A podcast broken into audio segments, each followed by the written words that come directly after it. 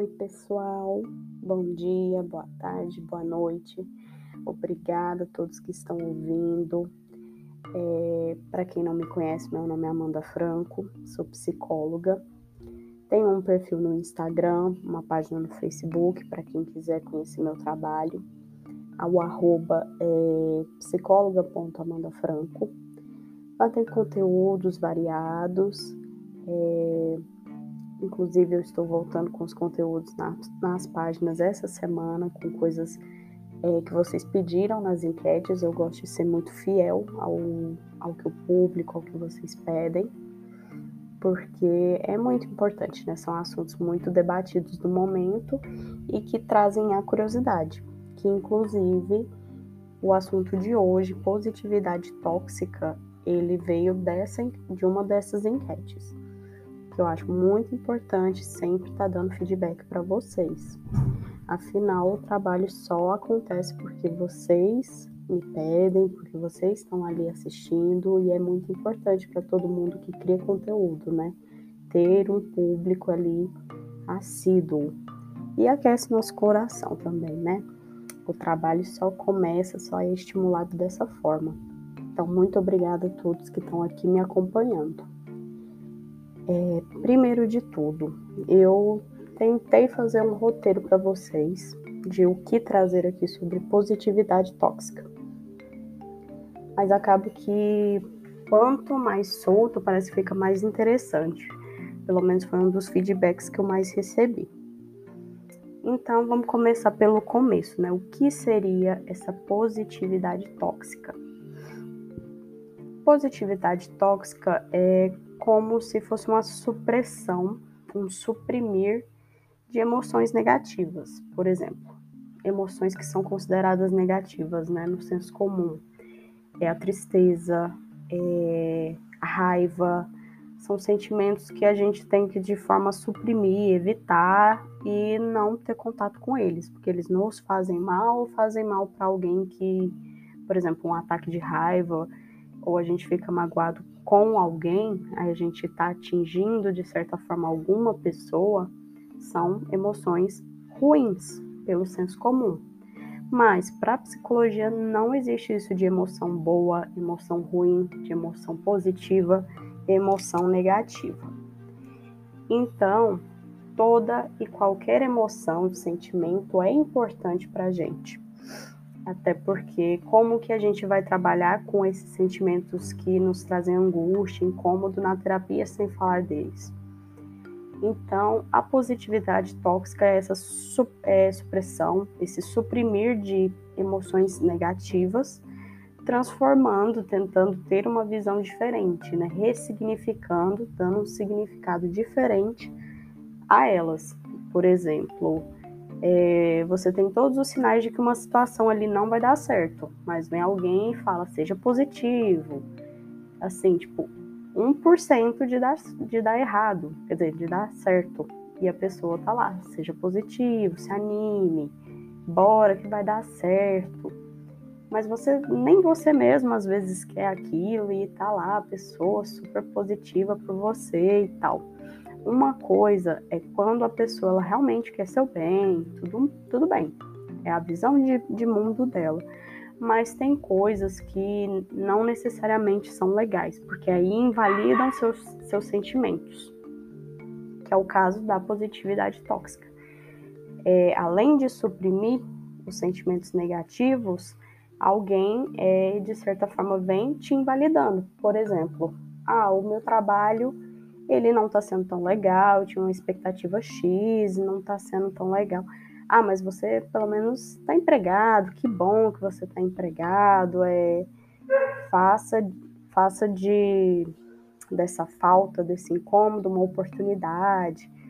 Ou seja, a pessoa ela não te ouviu, não te entendeu, e você tem que, de certa forma, ignorar seu sentimento, que o seu corpo está te dizendo, para ouvir aquela pessoa é um pouco confuso, né? Mas sim, tudo é forma de olhar, claro, tudo é uma oportunidade. Mas também você tem o seu momento, Cada um tem o seu momento para viver cada emoção. Tem situações que a gente às vezes se cansa e realmente cansa de ter aquele olhar tão negativo e por si só quer ressignificar, quer transformar aquilo em algo bom. É, que geralmente são pessoas que passam, por exemplo, por um luto, que elas pegam aquele significado de dor, aquela coisa pesada, e ah, eu vou transformar isso em uma coisa é, boa, vou transformar em amor para outras pessoas, vou usar do meu exemplo para fazer coisas boas para o mundo. Isso é um exemplo, mas não você entende que não teve uma toxicidade, toxicidade, não sei se é essa palavra, é porque a pessoa ela teve o tempo para ela digerir todo aquele pesar do luto, querer transformar, teve a vontade própria, teve o tempo, teve maturidade. É uma coisa muito diferente de alguém vir, nunca te conheceu, não sabe as dores que você está sentindo, não vive na sua pele e fala: bora, você consegue. É, hoje mesmo, para quem viu, hoje é dia 5 de dezembro, eu postei é uma, uma manchete do Estadão, se não me engano, sobre positividade tóxica no ambiente de trabalho. Por quê? O ambiente de trabalho geralmente é onde a gente mais recebe é, treinamentos, tem o RH, tem a parte da psicologia. Geralmente a gente ouve mais de psicologia clínica, né? Que é o mais comunzão, mas também da psicologia nas empresas, nas organizações, que é um dos mais, do segundo, eu acho, se não me engano, o segundo mais conhecido no Brasil. Então, é onde a gente mais recebe treinamentos, né? De a pessoa estar tá desmotivada, bora aumentar a produtividade dessa pessoa. E aí, por incrível que pareça, não falo que todas, todas as empresas, mas tem empresas que contratam psicólogos, mas mesmo assim é, é muito generalista, né? Temos 100 é, pessoas trabalhando numa empresa. Você vai dar uma palestra de uma hora. Como que você vai avaliar a vida específica de 100 pessoas ao mesmo tempo? Não é, não é viável, né? No quesito empresarial. É diferente de uma psicologia clínica, uma coisa mais generalizada. Porém, ainda tem casos de empresas que nem contratam psicólogo para fazer esse tipo de treinamento e vem o coaching. Não estou menosprezando a, a profissão, mas o coaching ele não tem é, o mesmo segmento, as mesmas matérias, o mesmo estudo que um psicólogo tem ao longo da, da sua formação. Então, para o coaching chegar e falar, é, independente do que você está passando, bora, se você quiser, você consegue, é muito superficial, porque a gente não vê o que está ali, o que está acontecendo na vida daquela pessoa, por que, que a produtividade dela caiu, o que está acontecendo na vida dela naquele momento específico. Então, a positividade tóxica começou, segundo o Estadão, né, que ela é mais influente nas empresas, né, a positividade tóxica dentro de uma empresa.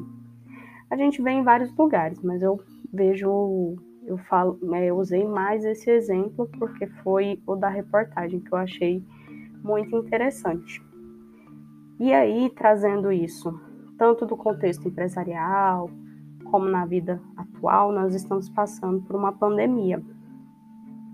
Muitas pessoas perderam pessoas, muitas pessoas perderam emprego, muitas pessoas estão se virando como dá mas mesmo assim vem pessoas e falam: bora, você consegue, as coisas vão melhorar, e simplesmente ignoram o que está ali acontecendo com aquela pessoa. Ok, nem todo mundo tem a formação de um psicólogo para parar, ouvir, entender a dor daquela pessoa, tudo bem. Mas a gente precisa também entender todo um contexto é, a pandemia, como falei, afetou questão empresarial, afetou questão de empregos. É, o que eu tô, onde eu estou querendo chegar é o problema geralmente de uma pessoa ele começa na sociedade.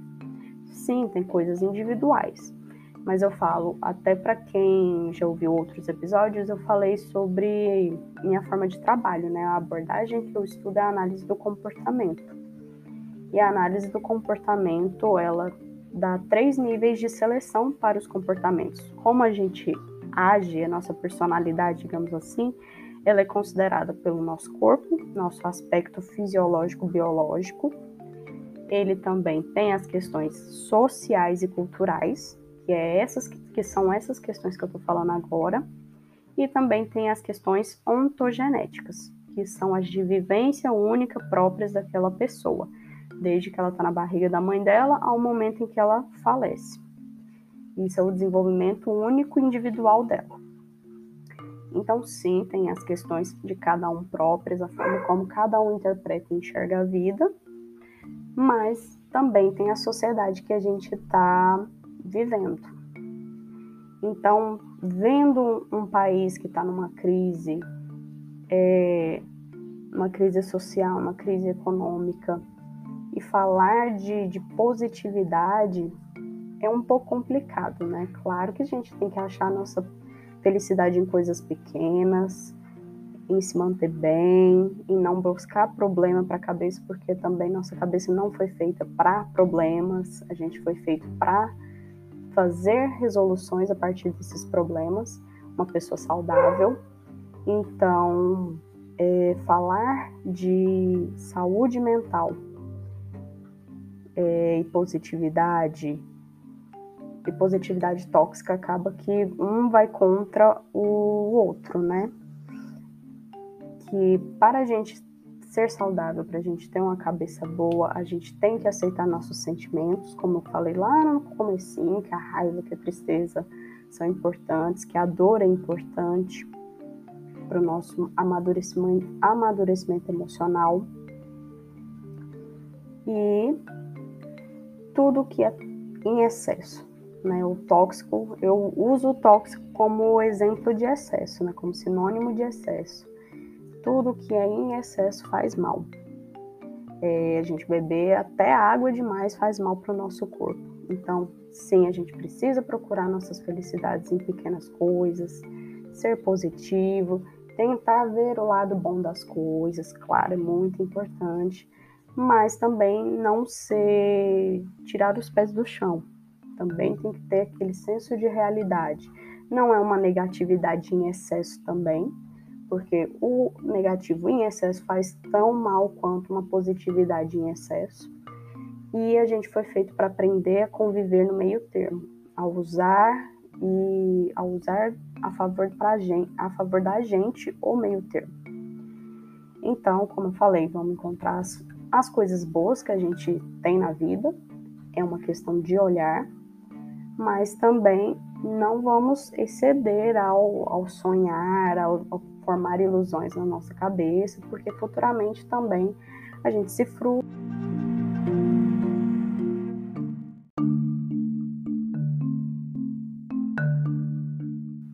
Como eu ia dizendo, né, o nível de do sonhar, do viajar, do criar planos mirabolantes, muito positivos, fora da realidade, sem aquela noção de pé no chão, de realidade, realidade e realização mesmo, é, aí futuramente, quando esse plano, esse projeto não dá certo, a pessoa se frustra. E aí é outra questão que a gente vai precisar resolver, a frustração daquela pessoa. Porque dependendo do nível de frustração dela, ela pode não querer mais é, continuar naquele plano, naquele projeto. Enfim, são N questões que benefici é, beneficiam né? A gente saber ter o um meio termo das coisas. Bom, gente, o conteúdo de hoje foi esse. Eu espero que vocês tenham gostado.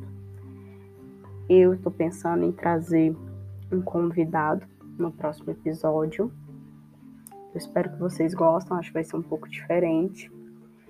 É, também falei para vocês que teria uma novidade, né? Além do convidado, eu estou pensando em trazer uma novidade em primeira mão aqui para vocês, mas logo eu vou mostrar no perfil a partir dos stories, por enquetes. Eu gosto muito de fazer as enquetes para vocês terem oportunidade também de participar do desenvolvimento das minhas decisões ali no perfil. E às vezes uma pessoa que ela não me conhece, a partir desse, desse projeto, ela pode passar a me conhecer com mais frequência e eu tô super animada com isso. Então, novamente, para quem não me conhece, meu nome é Amanda Franco, sou psicóloga, tenho um perfil no Instagram, que é o que eu mais uso, que é o arroba psicóloga.amandafranco. Então, quem quiser conhecer meu trabalho, é, conhecer os diversos temas que eu falo lá, vai ser muito bem-vindo. Muito grata também a todos que estão aqui me ouvindo até o final. E eu espero logo, logo encontrá-los de novo. Grande beijo e até a próxima.